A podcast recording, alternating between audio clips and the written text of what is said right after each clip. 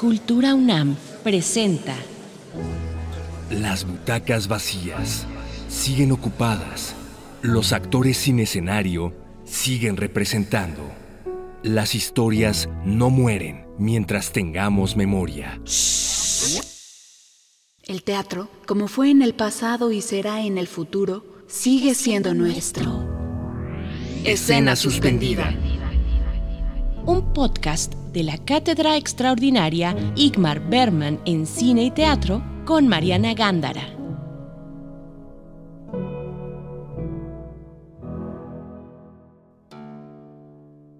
Bienvenidas, bienvenidos.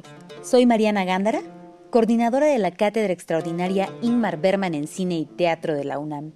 Y esto es el estreno de Escena Suspendida, un podcast que hacemos desde la Coordinación de Difusión Cultural de la UNAM para recordarnos que la memoria de lo efímero se ejerce en lo entrañable, que lo que sucede en nuestros escenarios, ese nosotros, esa posibilidad de estar juntos, prevalece aún a la distancia. ¿Qué tiene que ocurrir para que una escena sea recordada años después? ¿Qué tuvo que pasar en ese momento? ¿Qué combinación milagrosa sucedió para que resonara para siempre en nuestra memoria? Cada episodio estaremos recuperando uno de estos recuerdos.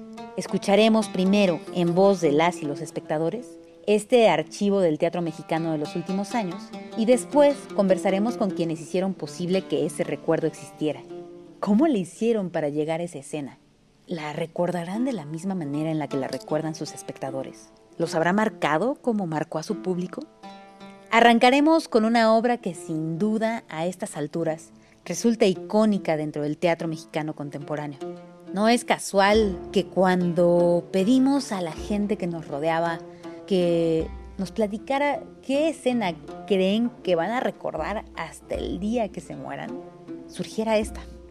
Imaginen una mesa de metal de la cervecería Corona en medio de un escenario vacío.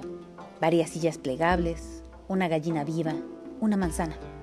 Estos elementos, sencillos, concretos, hacían el centro de una obra llamada Mendoza, de la compañía de teatro Los Colochos, una adaptación del Macbeth de Shakespeare al contexto de la Revolución Mexicana. Sencilla, pero brutalmente profunda escrita por Antonio Zúñiga y Juan Carrillo y dirigida por el propio Juan, Mendoza es una de las obras mexicanas que más éxito ha tenido en nuestros escenarios y que más ha girado por el mundo en los últimos años. Quizá parte de su poder radica en que realiza uno de los trucos de magia más poderosos de los que es capaz el teatro, la transmutación de la materia.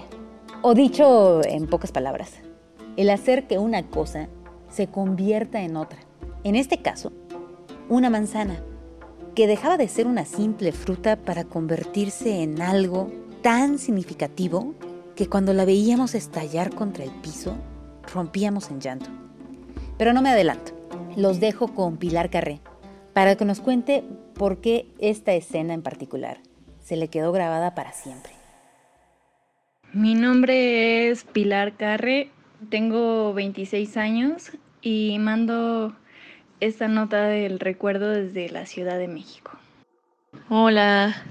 Eh, bueno, la escena que más recuerdo es de una obra que se llamaba Mendoza, que estaba inspirada en Macbeth, pero contextualizada en México, en la Revolución Mexicana. Y es de la compañía de teatro Los Colochos. Eh, lo que ocurría en la escena era que Mendoza iba a asesinar a la esposa de, su enemigo y también a su hijo. Y en particular, en toda la obra me llamó la atención la manera en la que asesinaban a los personajes, porque era poniéndoles con trapos, eh, manchándolos de, pues, de sangre, de, de, rojo.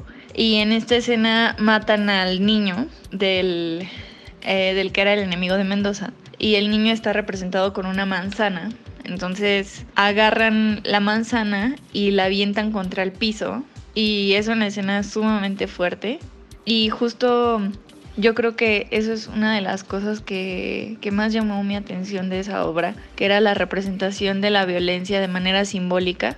Y justo creo que eh, lo que la hace memorable es eh, cómo el tema ha ido pasando por los años y sigue siendo un tema pues que hoy nos concierne a todos, que es como el, el poder y cómo este te hace perder la cabeza. Y es muy fuerte verlo representado simbólicamente porque pues me parece que tenía muchas cosas que nos acercaban a, a ella, justo por el contexto mexicano y los elementos de la comunión y la convivencia, pero a la vez también el elemento de la violencia y creo que lo supieron representar muy bien, al menos para mí es una obra que la traigo en mi cabeza, pues que justo no solo es Macbeth, ¿no? sino puede ser eh, los mismos gobernantes que hemos tenido aquí en México y no solo en México, en el mundo entero.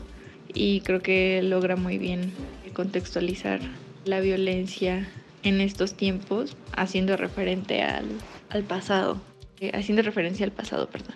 Por eso creo que es memorable y recomendable. Y para contarnos cómo ocurrían las cosas tras bambalinas, la manera en que se construyó este momento y lo que significó para quienes lo hacían, está con nosotros Juan Carrillo, director de escena, director de Mendoza, director de la compañía de teatro Los Colochos y sin duda alguna uno de los directores más interesantes que tiene nuestro teatro contemporáneo. Ahora que no podemos estar en, los teatros, empiezan a abrir poco a poco, ¿no? De repente en el Milagro hay algunas cosas, en la capilla otras, en el Foro Shakespeare, ¿no? Todavía... El helénico. El helénico, ¿no? El IMBA y, la UNAM todavía no están de vuelta, están a punto de, regresar, ¿no? Pero bueno, claro que es otra, otra la experiencia, ¿no? Este, muchas de las cosas que, que, tú y yo hacemos todavía no se pueden hacer, ¿no? Que nos pongan a, a, pensar que tenemos que tener a cinco metros de distancia la primera butaca de, de los actores es trágico. Es complicado, ¿no? Y que los actores tienen que estar a 1.5 mínimo entre ellos. Sí, eh, ¿no? En escena y en algunos casos hasta con cubrebocas, este, en fin sí, como que esta, ¿no? Esta sensación de, bueno, hay algo que ahorita no está ocurriendo, pero que, que sí que ha ocurrido, ¿no? y, y, dónde se juega esa memoria de lo efímero, ¿no? Y, y como que algo que a mí me ha interesado siempre es pensar qué formas de archivo tiene lo teatral, ¿no? Vaya, yo Mendoza, en particular, porque ese es el recuerdo de Pilar, ¿no? Eh, yo Mendoza por supuesto, este, la recuerdo en el Chopo, ¿no? Y sé que de ahí hicimos una grabación en video y estoy segura que tú tienes otras, este, otras tantas funciones grabadas, ¿no?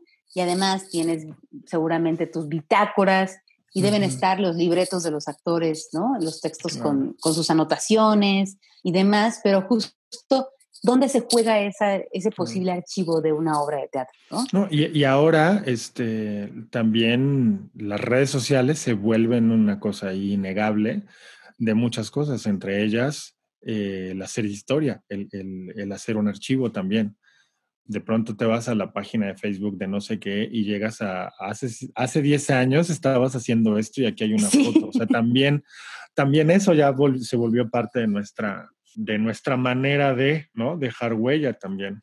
Sí, totalmente. Y creo que el, para mí el, el recuerdo y el, la manera de registro más hermosa que tiene nuestra noble profesión está en los espectadores. Por supuesto. ¿Qué se les quedó? ¿Cómo lo recuerdan? ¿no? ¿Qué, ¿Qué de todo lo que uno hace y ensaya y presenta, finalmente como que resuena y entonces hay estos momentos en donde se queda para siempre ahí este, grabado en la memoria, ¿no? Y, creo que esa es como una de las formas más interesantes de, esa memoria de lo efímero, que, se, vuelve entrañable, ¿no? Y entonces Pilar Carré, que es nuestra espectadora de, inicio, quien manda este audio donde nos cuenta qué es lo que recuerda eh, de Mendoza, que la pregunta que le hacía yo era, ¿cuál es una escena del teatro mexicano que has visto en los últimos años que sientes que jamás se te va a olvidar? Y entonces justo ella escogía esta escena de Mendoza en donde eh, aparece la famosa manzana, ¿no? Entonces, lo, lo, que a mí me gustaría eh, pedirte primero, Juan, es si tenemos ya la, el recuerdo de, de Pilar, ¿no? y cómo, cómo ella nombra lo que sucedía en esa escena, pues un poco preguntarte, ¿tú la recuerdas igual? ¿Qué implicaba esa escena? ¿Qué sucedía en, en, ese momento en Mendoza? En ese momento, pero ¿te refieres al momento de, de que sucediera la escena o en el momento en que eh, surgió a nivel creativo la escena? Pues cuéntame un poquito cómo funcionaba, porque algo que es interesante de cuando uno recuerda las cosas es que aunque tú y yo hayamos vivido lo mismo, seguramente si nos piden que, narremos lo que pasó, lo vamos a narrar con ciertas diferencias. Por supuesto.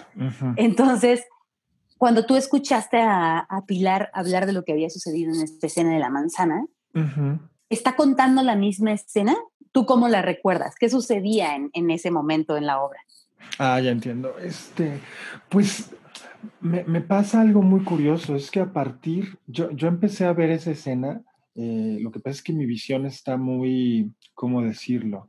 intervenida por muchas cosas, pues porque tengo mucha información atrás de esa escena, ¿no? Entonces siempre que yo la, la, la, veía, pues esa información, entre información técnica y de proceso y de creación y de muchas cosas, pues de alguna manera, no quiero decir contaminaba, pero bueno, sí influía en mi mirada, ¿no?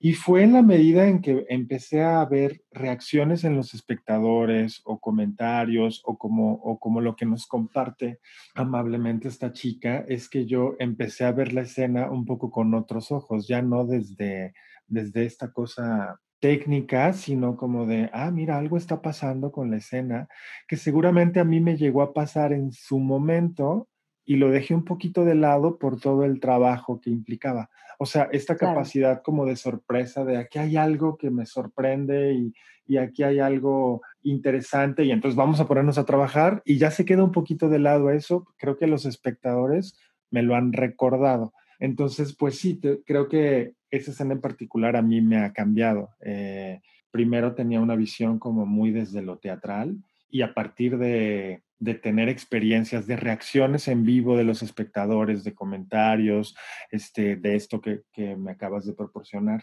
mi mirada ya es como un poquito más empática con la escena, con la escena misma. ¿Y qué pasaba ahí? O sea, por ejemplo, esta, esta manzana de la que habla Pilar no era cualquier manzana. ¿Qué, sucedía en la escena? ¿De, qué se trataba?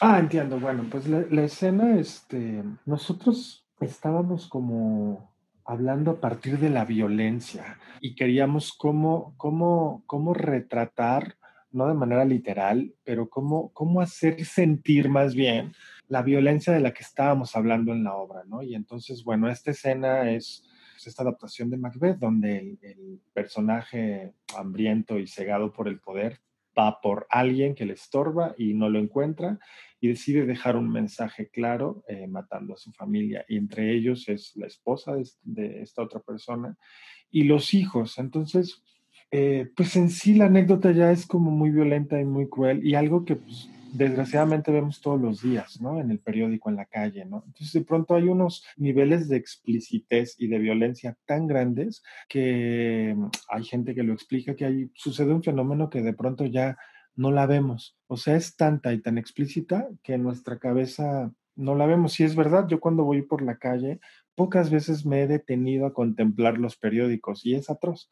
Entre las mujeres este, exuberantes, sin ropa, al lado de los desmembrados con sangre y demás, ¿no? Y está por todas partes, está como plagado y de pronto, eh, pues sigues tu camino porque pues como que la psique dice, no me puedo estar deteniendo a, analizar eso a cada segundo porque si no la vida no avanza, supongo. Y entonces este, decíamos, ¿cómo retratamos esa violencia sin ese explícites? Y empezamos a jugar con la metáfora que siempre ha sido como una gran, gran aliada, para encontrar como esos momentos. Entonces, bueno, representamos al, al, hijo de, esta, de este personaje, de esta señora, con una especie de títere cuya cabeza es una manzana. Porque la manzana tiene alguna repercusión en la obra como, como imagen, como simbolito por ahí que anda jugando. Y, este, y una, una primera idea es que a nivel sensación queríamos desgarrar algo queríamos que un material se desgarrara, se, se deshiciera, como e, esa era nuestra primera idea de cómo logramos eh, hacer una analogía, una metáfora de cómo se, se, desgarra o se desmiembra o se desbarata una vida a manos de alguien. ¿no? Entonces, bueno, pues vamos desde la obviedad de desgarrar algo en escena y empezamos a hacer como algunas pruebas. Primero era con telas en realidad. Y esa escena, bueno, no sé si, si viene a cuento que te lo narre. Este, sí, por favor. vino, vino, casi como una especie de accidente en realidad. Yo fueron de esos accidentes que suceden cuando andas buscando algo, ¿no? O sea, no es un accidente claro. todo fortuito, ¿no? Son los accidentes que ocurren en medio de toda una, de un terreno acotado, ¿no? Supongo que el científico que tiene una, un accidente en medio de un montón de trabajo y en su laboratorio y demás. Entonces, este, pero sí, ya tenías ahí las piretas. Ajá, ¿no? Ya había algo ahí para que los matraces. Un tipo de accidente y no cualquier accidente, meramente fortuito. Pero bueno, total que como andábamos buscando romper algo, este, nosotros hicimos un proceso de, intervenciones que le llamamos, que son ensayos expuestos, íbamos a casa de personas a investigar las escenas, nos íbamos con un grupo de actores y, jugábamos con lo que la gente nos proporcionaba en sus casas y las poníamos ahí para que nos dijeran qué sentían cuando estábamos haciendo las escenas, no cuando estaban terminadas. ¿no? Investigamos una cosa en una casa y otra cosa en otra casa y íbamos recolectando opiniones, siempre vamos de la mano con las opiniones de los espectadores. Intentamos como aprender cómo escuchar también, ¿no? Pero son opiniones completamente diversas, cada cabeza es un mundo, pero de pronto prestando oídos hay como un patrón y yo creo que el público sí es bien, bien, este, bien agudo, este, muy sabio en ese sentido. Entonces, este, en esa dinámica, andábamos buscando qué romper y en principio eran las telas y a ver una tela que se rasgue y aquí y allá, no sé qué. Y usábamos eh, varias técnicas, por así decirlo, para usar el títere, ¿no? Amarrarlo de cierta manera. Con algunos elementos no funcionaron, con una tela que era como más, más factible y le poníamos algún objeto duro para hacer la cabeza. Primero anudábamos la tela haciendo una especie de bolita, luego le pusimos una no recuerdo qué, un pedazo de madera y al final una pelota, ¿no? En lo que resolvíamos. Entonces, bueno, por lo menos ya había rostro y era como la versión que más nos gustaba, pero no terminaba de ser. Y entonces en una intervención, el actor le dice al otro actor, aún sin que yo me diera cuenta, dice, güey, no traigo la pelota, se me olvidó la pinche pelota. Este, y, viene la escena. De, viene, la, escena del, niño, le decimos manzanito.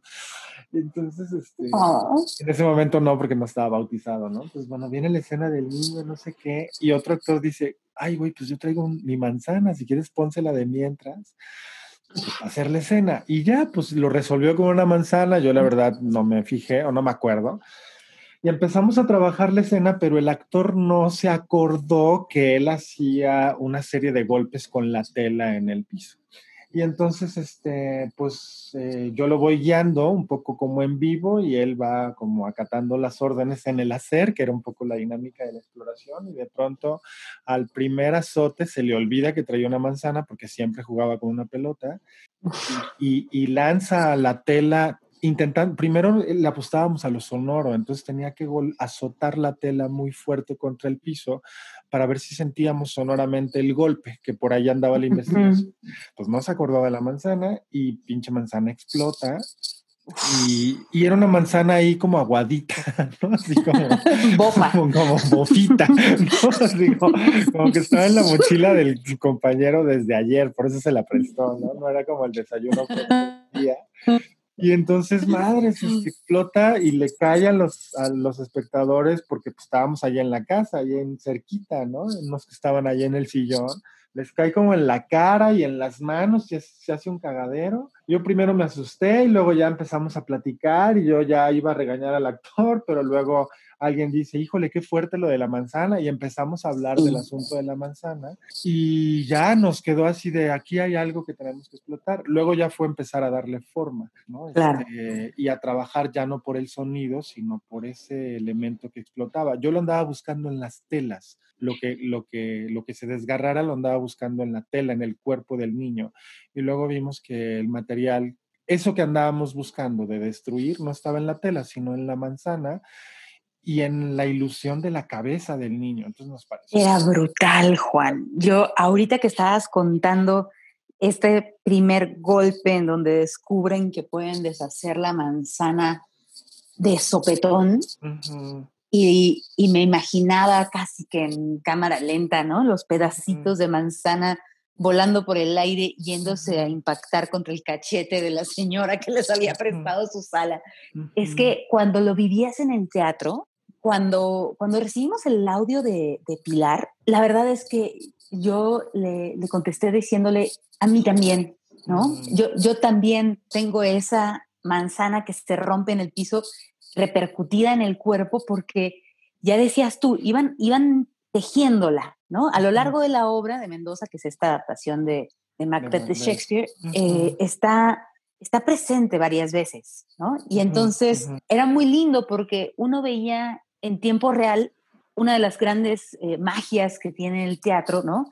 Que es la posibilidad de ir generando signos. y luego cómo las cosas dejan de ser las cosas, ¿no? Y se convierten en otras. Y todos vamos poco a poco generando ese pacto en donde esta manzana ya no será una manzana. Y esta manzana de repente se va a volver una persona. Y esa persona va a ser un niño, ¿no? Y este va a ser su rostro.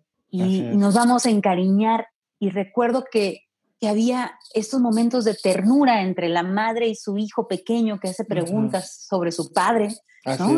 Y luego veíamos cómo se le rompía la cabeza contra el piso. Claro. Y había una cosa, te digo, se me, se me pone la piel chinita de acordarme, Juan, porque, porque era brutal. Y entonces pienso en qué interesante esto que nos narras de, a ver, estamos en México, vivimos, ¿no? Eh, rodeados por violencia contra las mujeres, del narco, etcétera. Y luego aparece en una cosa tan, pues, inocente, la posibilidad de generar una acción que sea tan elocuente, ¿no? Entonces, creo que, creo que ahí hay algo que, que además funciona muy bien para hablar de cómo hacemos lo que hacemos. Porque aparte creo que la gente a veces cuando ve una obra de teatro se imagina quizá que muchas de las cosas que ocurren en la puesta en escena están en el texto, ¿no? O que, o que ya, ya este, de alguna manera estaban dadas, ¿no? Y que ese es un poco el juego de la dirección, ir descubriendo cómo generas esas metáforas, qué acciones, cuáles no.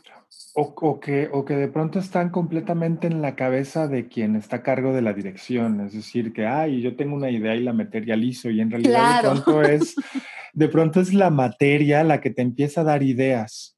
Es, es como al revés, ¿no? Este, o es una combinación de ambas estrategias. Y yo creo que es bien bonito cuando la creación te dice, güey, ponte a escuchar, ¿no? Eh, yo en realidad esa escena, fíjate, esa escena estábamos como pensando si la quitábamos, porque a nivel dramatúrgico no es que aporte mucho a la historia, en realidad lo que hace en, para nosotros es que acrecienta la, el envilecimiento del protagonista, que es, que es Macbeth. O sea, digamos que si esa escena no está, la historia se sigue contando y se entiende y pasa, porque ese personaje no tiene como mucho desarrollo y está está escrito para hacer al protagonista más cabrón, más malo, más que lo odiemos más a partir de que pasa eso.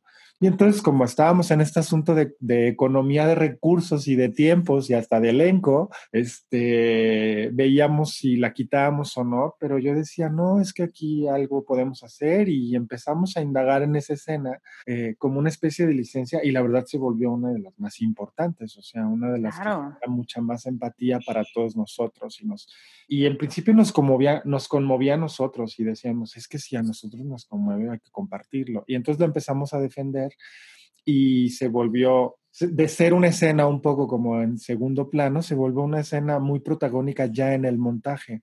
De hecho, la actriz está sentada como 35 minutos, casi 40 antes de este, eh, pararse a hacer esa escena. Es su única escena. Tiene intervenciones como muy pequeñas, pero esa actriz solo hace esa escena y tiene la escena más fuerte de toda la obra, ¿no? Y está sentadita ahí preparándose mentalmente para entrar después de casi 40 minutos. Entonces, no sé, fue como un gran regalo como de escucha, que no siempre pasa, pero sí fue una de las escenas que me enseñó un poquito a dirigir, ¿no? O sea, yo creía que ya sabía, pero no. Mm. ¿no?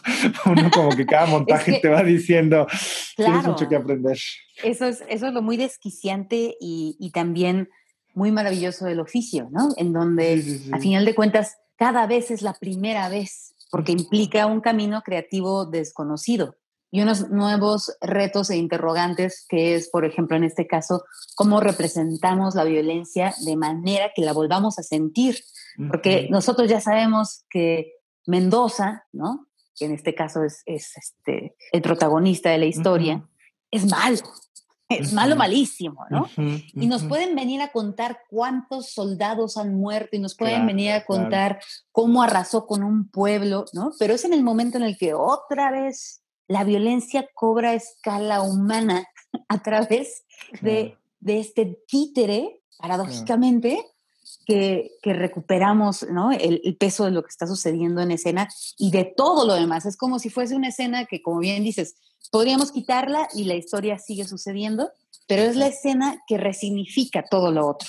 Y entonces todo lo demás va a ser muchísimo más brutal, ¿no? Todo lo demás como que vuelve a cobrar. Es como si fuese una escena que, que nos refresca otra vez la historia que se nos está contando. ¿no? Pues como cuando te rascas una herida y vuelve ahí como la sensación de, ay cabrón, esto arde, ¿no? O sea, creo que pone una sensibilidad al espectador a partir de esa escena y eso era importante. Y, y te, te, quiero compartir algo que me parece a mí muy, muy, muy este, fundamental y muy grato también, entre grato e ingrato de esta profesión, porque fíjate que pasa que la actriz que hace a la madre y que empieza a jugar a cómo se llevan a su niño, cómo el matón la agarra, este, agarra a su niño y luego lo azota sobre el piso y la otra se desborda en llanto. Es muy curioso porque cuando al principio, como son niveles como muy fuertes, la escena no pasaba. Cuando la actriz no lograba, este, no terminaba de pasar, era como de, ah, ya entendí, es el niño azotado. Es así como, ay, qué fuerte la imagen, ¿no? Pero en la medida que la actriz empezó a lograr en el proceso los niveles emocionales, la gente empezó a decir, qué brutal lo de la manzana estrellada en el piso. Claro. Dije, qué cabrón, o sea, en realidad empiezan a decir eso a partir de que la actriz está haciendo un trabajo actoral mucho más profundo.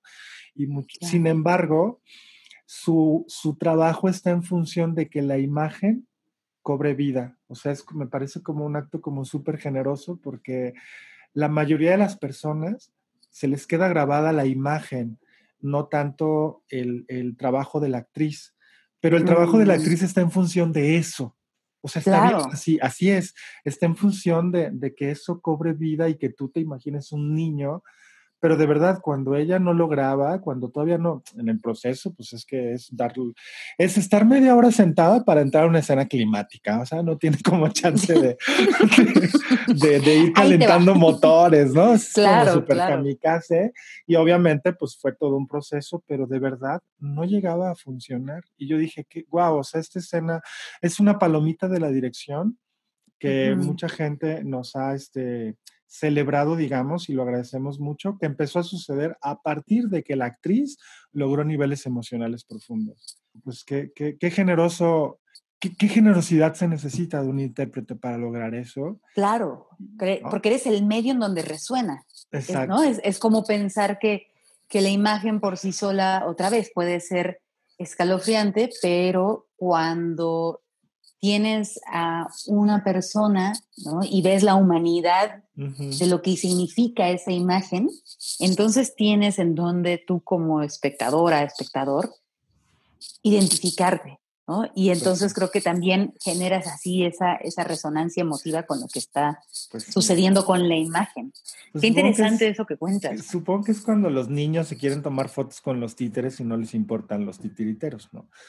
Porque pues la magia sucedió ahí con el elemento, ¿no? Entonces pues, supongo que es esta generosidad de, venga, sí, claro, mi trabajo hace esa ilusión aunque esté yo, digamos, como en segundo plano en la ilusión, y está bien, un, poco de eso va, pero si, el, si la actriz no está, la escena no sucede, eso nos quedó clarísimo. Y pues nada, pues es como, wow, el fenómeno de la, de la actuación y el montón de cosas, y de la teatralidad misma y el montón de, de cosas que necesita a nivel Híjole, los actores tienen que estar muy bien parados muchas veces, porque si no, el teatro los desequilibra, ¿no? En, el ego, en, no sé, en muchas cosas. Entonces también, pues cuando el teatro te dice, necesitas ser mejor persona para hacer mejor teatro, este, como que también son lecciones que uno va ahí abrazando. Es, es bien interesante cómo cuando te pregunto qué recuerdas tú de la escena y de, y de vivirla y de experimentarla, por supuesto, hay como esta capa del director que está viendo que la actriz haya llegado donde tiene que llegar emotivamente, que la energía de la escena esté sostenida por todos, que la manzana golpee en el punto donde se dijo que en el trazo iba a suceder, porque ahí está llegando la luz y por cierto ese par ya está un poquito desafocado, ¿no? Como que estamos todo el tiempo mirando el, el andamiaje de lo que el permite que el público reciba emotivamente la escena. Pero me parece muy interesante esto que decías de cómo tú vuelves a mirar la escena a partir de ver los ojos de los espectadores y sus rostros y lo que les pasa y cómo se conmueven. Sí, te voy a decir algo que creo que también de pronto está en la médula y de pronto uno lo deja de lado. Este, yo cuando tenía creo que nueve años, eh, sonó el teléfono de la casa, contestó mi madre y era mi, una de mis primas para decirle que mi sobrino de tres años había muerto. Y entonces ya eh, se suelta a llorar y demás, y luego ya, pues tengo como recuerdos muy borrosos, y luego ya me cuentan que iba mi sobrino con su hermano en Tepic Nayarit, donde la vida era como bastante tranquila, pero creo que se les, se les, se le zafa de la mano o algo así y lo atropella un camión. Un mm. camión de, de, de, la, de, refrescos, de la coca o algo así. Y hasta ahí, ¿no? O sea, pues a mis nueve años nadie entró en detalles, ni mucho menos. Cuando fui creciendo, cuando ya platiqué de pronto con, con mi sobrino el mayor, que, que, que, es el que sobrevivió, este, tampoco sin entrar a detalles, pero de pronto ya con esta conciencia adulta, ¿cómo debió de haber sido ese accidente? Era un niño de tres años cruzando la calle y se le impactó un camión que no lo vio. O sea, eso debió de haber sido atroz. Y entonces eso se queda como en, en la médula y esto de andar buscando un efecto específico no es tan fortuito, es porque hay algo ahí personal que te resuena. Entonces, claro, todo, el director se concentra en una sola cosa. Yo, como director, pues, para no soltarme llorando cada que ando investigando una escena porque está vinculada a un asunto emocional, ¿no? Supongo que igual estaría bien que lo hiciera, Claro. estaría nada mal que lo hiciera, pero creo que en, el fondo se conecta con cosas. Y yo decía, puta, pues no sé, quiero como, como encontrarme una explicación de aquella cosa atroz que nadie me explicó, ¿no? Y que en mi familia no se habla, pues, porque no vamos a hablar de, cómo acabó ese, ese, e, ese niño. claro, vamos a hablar de la vida y no de la tragedia. Vamos a hablar de la vida y no sé qué. Entonces, bueno, supongo que no es tan fortuito cuando un artista anda buscando tal o cual recurso, tal o cual imagen, ¿no? Sobre todo si, si, si te vinculas con, tu, con tu obra. Entonces también creo que, que, que, esas cosas influyen, no son tan fortuitas, pues. Sí, hay, hay como un trabajo interesante que es una especie de parábola, ¿no? Donde arrancas de un lugar que emotivamente te hace sentido, ¿no? Y como decías, este, ustedes empezaban a comentar, claro, es la escena, si a la escena a nosotros nos conmueve, seguramente al público también, ¿no? Pero tienes, tienes como que desprenderte de ese lugar para poder realmente eh, acercarte a lo técnico y al pulimento y hacer que todo se afine y se ajuste, ¿no? Y todo, que todas las tuercas estén para que, digamos, la maquinaria de la escena funcione. Pero me interesa mucho cómo finalmente esa parábola vuelve a bajar hacia lo emotivo, ¿no? Regresamos al punto en donde una vez más, y es bien extraño, pero, pero sucede, ¿no? Uno está viendo la obra que la has visto 50 veces, una cosa así, y hay un buen buen día o una buena noche, en donde esa función, una vez más, te simbra, ¿no? Y, pensando un poco en esta idea como de, justo de lo que pasa con los espectadores y la imposibilidad ahora de tenerlos, ¿no? De, este encuentro que, que, hablábamos antes de, comenzar a platicar eh, para el podcast, que, era un poco como, híjole, ¿cómo, nos está costando la falta del convivio presencial, ¿no? Y cómo, y cómo nos está afectando el no poder tener a esos otros, ¿no? Esta reunión de, de, cuerpos vibrantes que, que, finalmente son para quienes estamos muchas veces trabajando, ¿no? Entonces, yo quería preguntarte, Juan, un poco desde aquí, desde estar ya como con el músculo de la memoria calientito, ¿no? y, de, y de haber este, recuperado un poco de, como el proceso y lo que sucedía en, en la presentación de la escena y, y, cómo y cómo eso está como muy ligado a, a, la presencia de las y los espectadores desde el primer momento, ¿no? Em, tú ahora que la pandemia ha pues marcado un antes y un después en la historia del teatro y un antes y un después que no necesariamente le ponemos etiquetas, ¿no? Simplemente sabemos que es distinto. ¿Tú qué quisieras que ocurriese con el teatro ahora que estamos en este nuevo presente?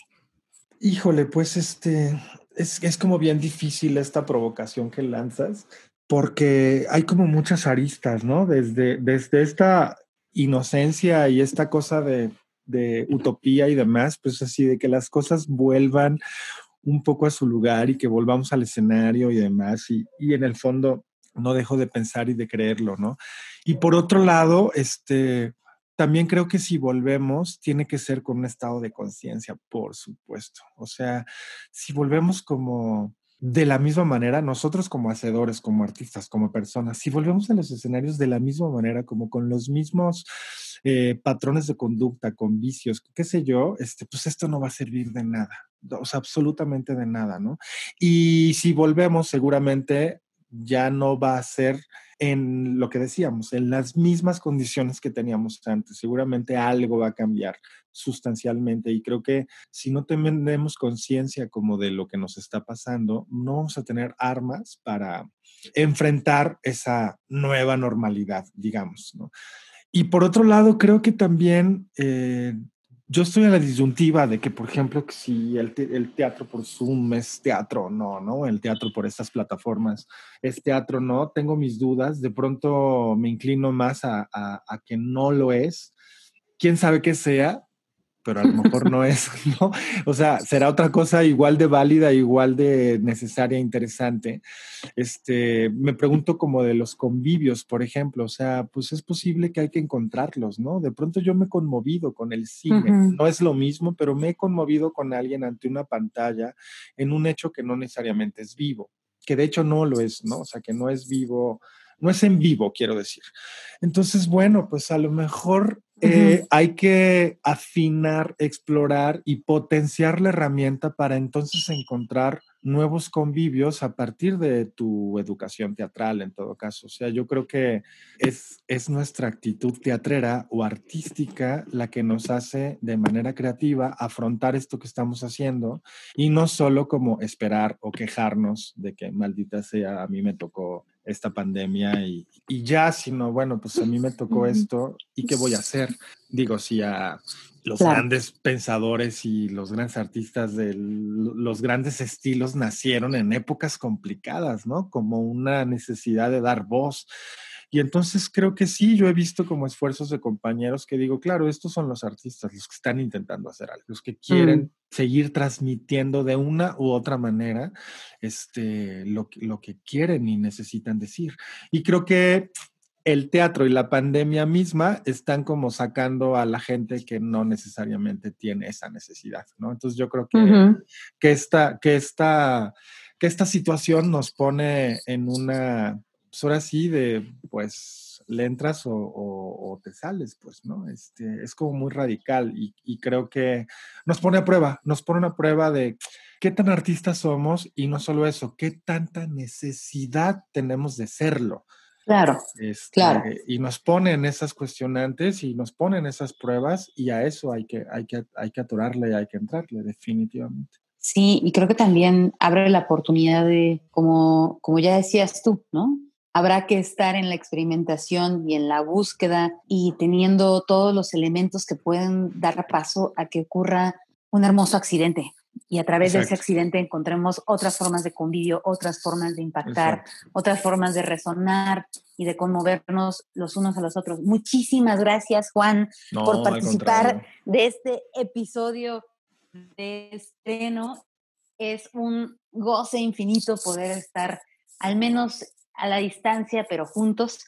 Em, muchas gracias por, por, recuperar algo de, de, lo que es la historia de, del teatro mexicano en los últimos años, que por supuesto implica a Mendoza. Gracias por ejercitar ese músculo de la memoria juntos. No, no, no, pues al contrario, gracias por este, invitarme y pues para mí es un honor que de pronto este, algo de lo que uno hace se quede en la cabeza de alguien y gracias a Pilar por ser la provocadora de que estemos hablando de esto y, y, nada, pues me conmueve mucho que lo que a mí me conmueve de pronto conmueva a alguien más, ¿no? Está padrísimo.